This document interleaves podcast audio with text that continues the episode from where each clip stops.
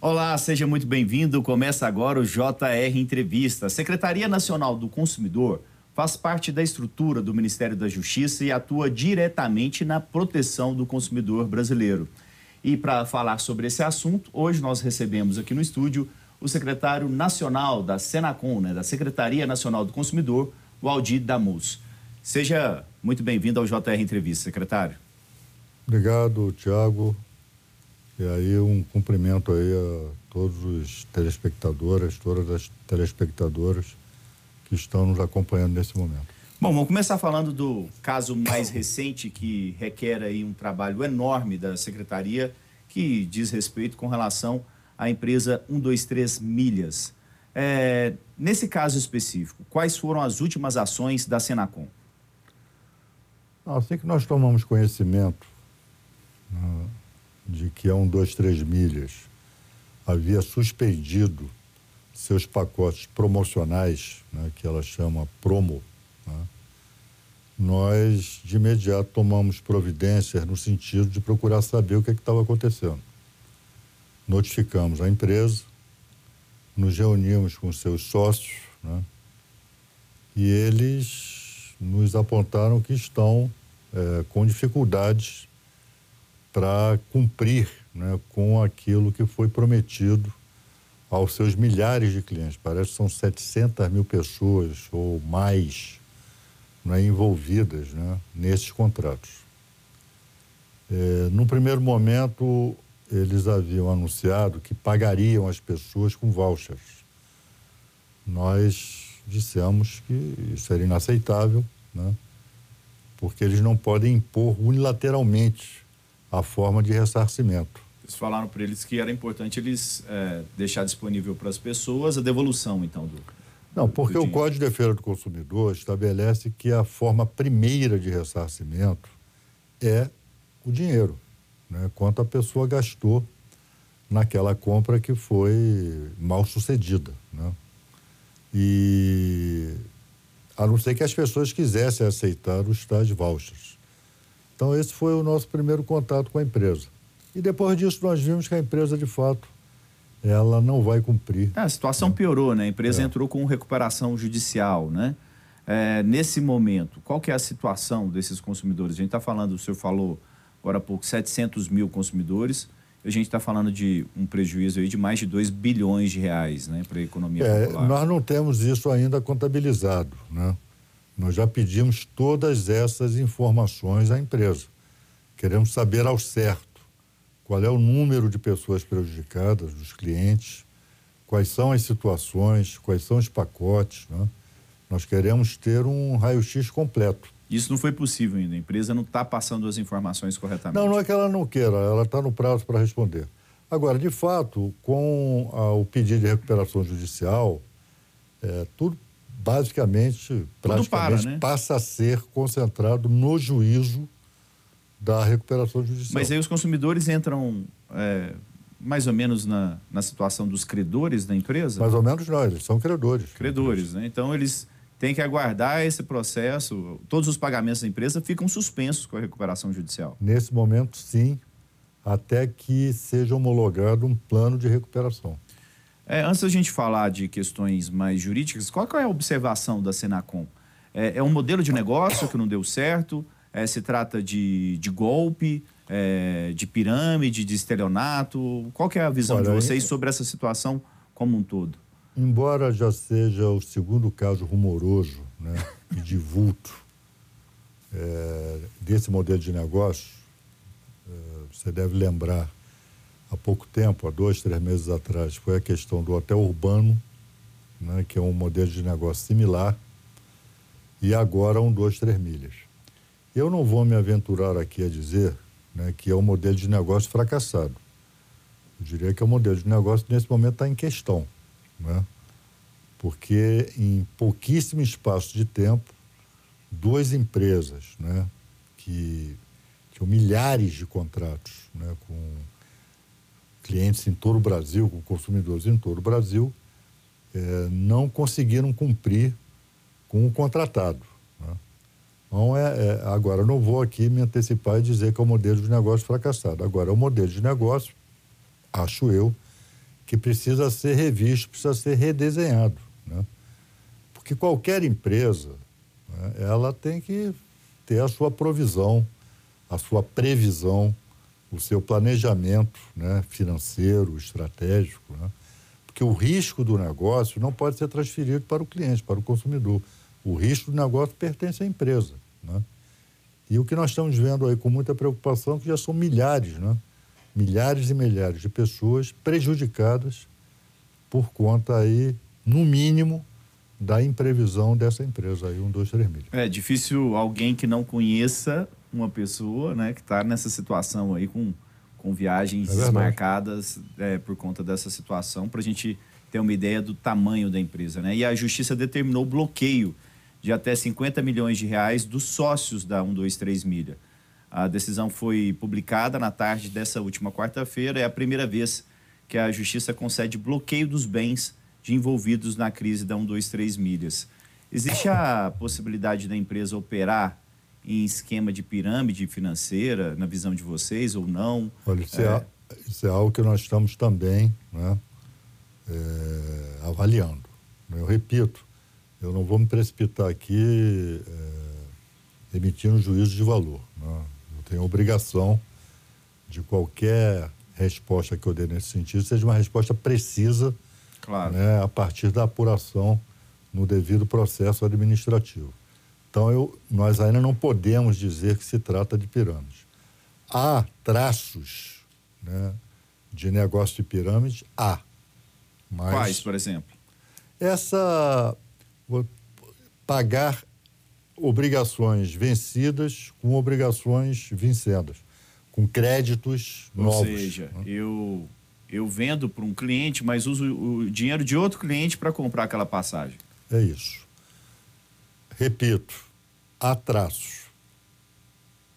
Em breve nós teremos um quadro mais preciso para poder responder com precisão, né, com, com exatidão a essas perguntas. Os argumentos apresentados até agora pela 123 Milha, né, a respeito de toda essa situação, exime a empresa de responsabilidade ou não? Não, de jeito nenhum. Não. A empresa, é, é, só ela é responsável. Não. Repito, a responsabilidade pelo, pelo fracasso do negócio, pelo negócio mal sucedido, é exclusivamente da empresa, de qualquer empresa, não é só um, dois, três milhas. Né? Quando se organiza uma empresa né, que se apresenta ao mercado, se apresenta à sociedade, se apresenta aos consumidores, né, é, prometendo esse ou aquele modelo de negócio, né, todo o risco é da, é da, empresa. Os consumidores não têm nada a ver com isso. É, qual é a avaliação de vocês até o momento? Existe alguma avaliação de que a 123 milhas, 123 milhas agiu de má fé? Eu digo pelo seguinte: é, você vê as empresas aéreas, elas não vendem passagens com menos de um ano. Os pacotes promos é, que eram vendidos pela 1, 2, 3 milhas, muitos com mais de um ano, dois anos, três anos. Preços, é, para quem acompanha um pouco os preços, preços muito abaixo do que as companhias aéreas oferecem. E o que eu observei, porque eu estou falando de experiência própria mesmo, pouco antes desse anúncio da 1, 2, 3 milhas, eu estava comprando uma passagem é, para uma viagem e vi que os anúncios da empresa estavam muito mais agressivos. Os anúncios. Existem indícios de que a 123 Milhas já sabia dessa situação com antecedência e continuou vendendo esses pacotes promo é, e só depois anunciou a suspensão ou não? Isso vai ser apurado. Né? É fato o que você está informando aqui, é fato, é, de fato. Né?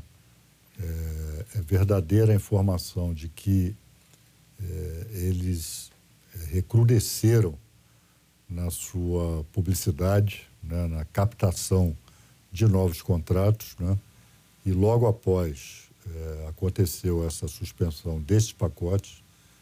Isso pacotes, já é fato. Isto é fato. Agora, se isso decorreu de uma fé, se isso foi um planejamento malévolo, né, para compensar uma crise que eles já sabiam que eclodiria, isso vai fazer parte da nossa, faz parte da nossa apuração. E, obviamente, vai fazer parte da apuração do juízo aí da, da recuperação judicial. Bom, uma última pergunta sobre um, dois, três milhas, né? Que, que as pessoas que se sentem lesadas devem fazer a partir desse momento? Devem, primeiramente, cobrar da empresa o cumprimento do contrato, registrar né, a sua, a su, o seu inconformismo, né? não deixar, já perdi, já não não, não, tem que... Registra na empresa, registra também nos órgãos de consumidor? Nos órgãos do consumidor, né? Recomendado também entrar com alguma ação judicial? Não, isso é, de, isso é critério de cada um. Ah. Agora, qualquer ação judicial, ela vai, ela vai ter como destinatário o juízo da recuperação judicial. O juízo da recuperação judicial, ele vai concentrar todas as ações passadas e futuras a respeito desses créditos não, não honrados, né? essas obrigações não honradas por parte da 1, 2, 3 milhas. Mas deve registrar, vai ao PROCON, registra a queixa, pode... É importante, né, vocês terem esses números, né, esses registros. Sem dúvida. Pode registrar sua reclamação também no, no, no nosso, na Site, nossa né? plataforma, né, o consumidor.gov, né? Então, ela se cercar de todos os cuidados nesse sentido. Porque todos os créditos vão ter que ser individualizados, né? guardar toda a documentação né, é, decorrente da contratação, nota fiscal, troca de e-mails, enfim. Tudo isso, caso haja controvérsia acerca do valor do crédito, né, é importante que o consumidor esteja bem documentado para provar, não, você está me devendo X. Certo. Bom, antes da gente continuar nosso papo, vou fazer um recado aqui para você. Você pode assistir ao JR Entrevista na Record News, às 7 da noite, no portal R7, no Play Plus, no Jornal da Record, no JR 24 horas, à meia-noite e meia, e também nas nossas redes sociais. Bom, é, a Senacom também abriu um processo contra a empresa Urb, né, que o senhor comentou agora há pouco, o antigo hotel urbano, pelo descumprimento dos serviços.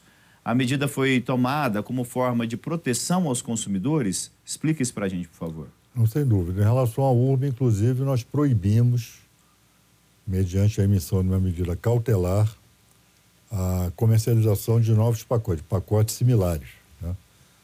Porque, exatamente para proteger é, novos consumidores, né? proteger de lesões que outros consumidores já sofreram. Então, ela está proibida de comercializar esse pacote. Há um processo administrativo aberto, né? E caso a URB, até a conclusão do processo, ela não estabeleça um plano de pagamento de ressarcimento aos seus clientes, né? ela vai ser multada. Para a Senacom, então, ficou claro que a URB lesou os consumidores? Como há um, dois, três milhas. Né? Uhum. Né? Se se contratou um determinado serviço. E não entregou, um pacote, né? Não entregou, é o descumprimento. Né? Venceu o prazo, não entregou no prazo.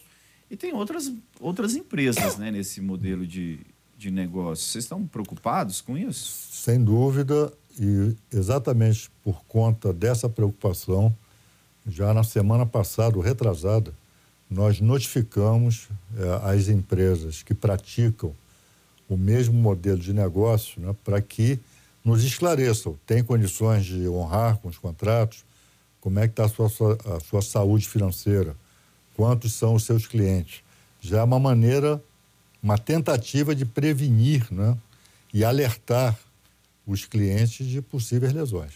Aí a gente volta à questão da recomendação ao consumidor. Né? O que, que o consumidor é, pode fazer para se proteger numa situação dessa, secretário? Olha, para qualquer negócio, para qualquer. Porque hoje, o que, o que, que nós temos hoje em termos de comércio, comércio de bens, é esse comércio pela internet, que, aliás, aumentou bastante é, durante e depois da pandemia. As pessoas adquiriram, enraizaram o hábito né, de adquirir, de fazer compras pela internet.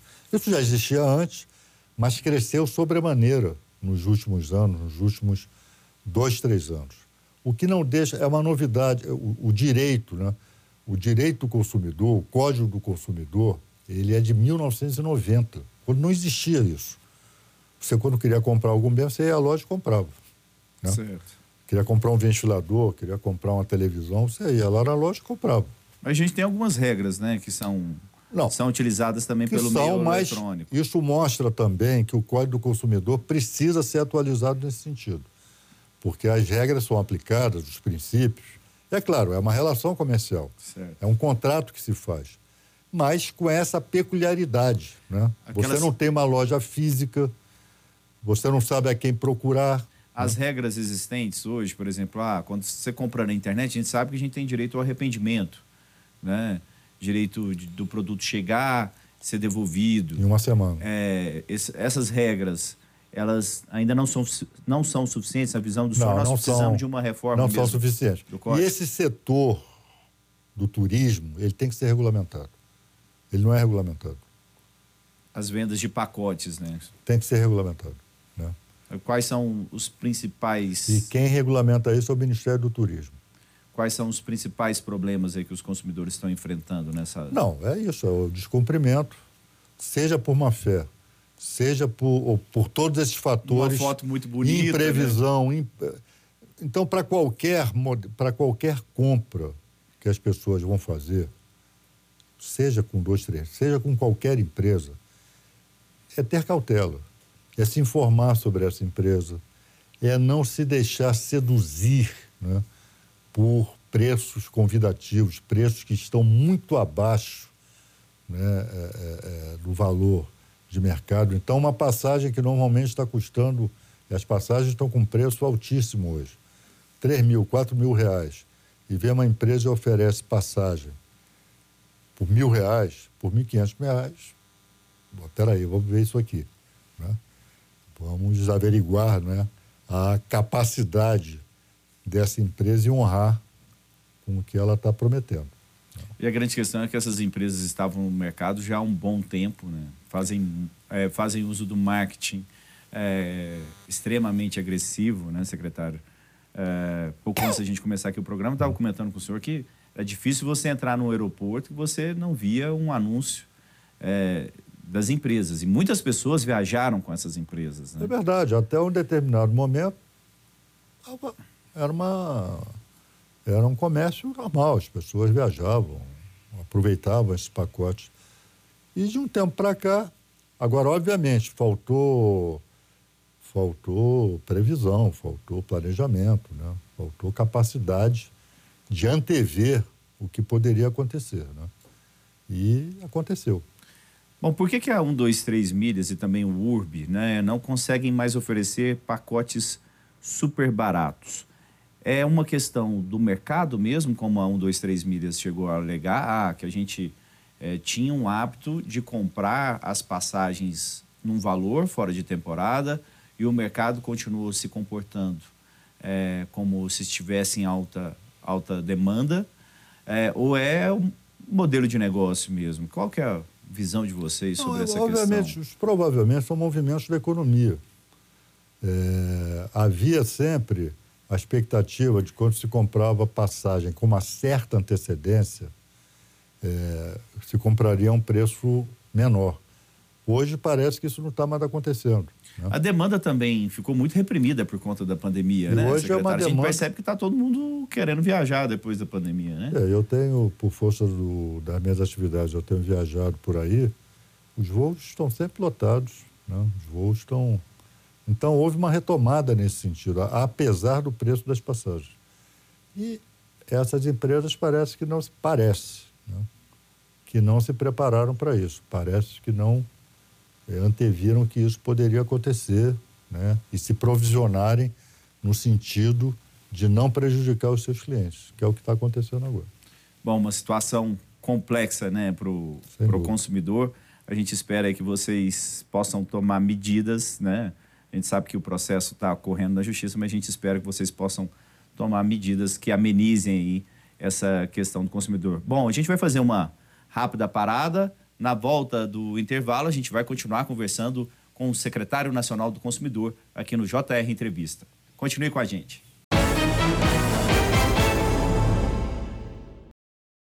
Estamos de volta com o JR Entrevista. Aqui com a gente o secretário nacional do consumidor, o Aldir Damos. E a gente vai falar agora, secretário, sobre um projeto relevante aprovado na Câmara dos Deputados, que aprovou nessa quarta-feira o texto base da proposta que regulamenta o mercado de apostas esportivas e online, até cassinos virtuais. Bom, essa é um, uma discussão que ainda vai passar pelo Senado, né? tem que passar também pela análise do Executivo, mas aí a gente está falando de outro setor que provavelmente causa preocupações com você, por vocês, né, da, da Secretaria Nacional do Consumidor. Como vocês estão acompanhando essa discussão da regulamentação das apostas esportivas? Hoje a gente tem uma situação bem complexa, né? Esses sites é, estão em pleno funcionamento no, no país, mas eles estão hospedados fora do país. Você acha que a regulamentação vai diminuir o, os problemas? É o que se espera e é por isso que se tomou a iniciativa né, de regulamentar essas apostas online. Elas se tornaram uma febre nacional. Né? Essas empresas é, estão por toda parte, patrocinam eventos, patrocinam times de futebol, é, enfim, né, se impuseram né, no cenário econômico esportivo é, brasileiro. Agora, qual é o grande problema? O, o, grande problema é exatamente esse. Por exemplo, nós ficamos de mãos atadas, porque eles não têm é, representação aqui no Brasil, os provedores não são localizados no Brasil, né? Então, provavelmente, eu ainda não li o teor do projeto que foi passou agora na Câmara dos Deputados, mas provavelmente vai se exigir dessas empresas que tenham representação aqui no Brasil. Sim. Né? É uma das exigências. Eu cheguei a fazer reportagem então, sobre o tema. Isso vai nos permitir, vai permitir aos órgãos de defesa do consumidor, vai permitir à Senacom que quando eles não cumprirem, né, porque está vendo, tá vendo calote, né? Diversos desses a pessoa vai lá, aposta. Vocês chegam a receber reclamações? Recebemos e não podemos fazer nada. Porque hoje não, né, não tem. Está é. totalmente desregulamentado o setor. O né? cara está lá no México, que nós não temos jurisdição administrativa em território mexicano. Estou usando o México como exemplo, em uhum. qualquer outro país. Então, essa regulamentação é muito bem-vinda. Né? Eu espero que é, passe, seja logo apreciada no Senado, né? porque aí sim, né? A partir do momento em que a lei foi, for promulgada, nós teremos a, a condição né, de proteger melhor os consumidores de fraudes, né, que são muitas, né, muitas nessa esfera aí de apostas. Tem muitos sites clandestinos também, né? Exatamente. Assim que essa regulamentação sair do papel, a secretaria vai estar pronta para atuar. Tem dúvida que isso trata-se de relação de consumo, né? É, então, as empresas né, terão representação aqui no Brasil e isso abre a, a, a, a possibilidade, né, em caso de lesões a consumidores, que nós atuemos. A gente está para encerrar o programa. É, o consumidor tendo alguma reclamação, deve fazer o quê? Ir no consumidor.gov? Eu, por exemplo, já, já registrei queixas lá Com... e fui muito bem atendido consumidor.gov ou se preferir nos seus PROCONs, né, PROCON da sua cidade, PROCON do seu estado. Não tem problema nenhum se registrar nas duas esferas, no PROCON e na secretaria. Né? O que nós queremos é que o consumidor, que é a parte vulnerável da relação de consumo, seja bem atendido, seja acolhido e tenha a sua pretensão é, satisfeita.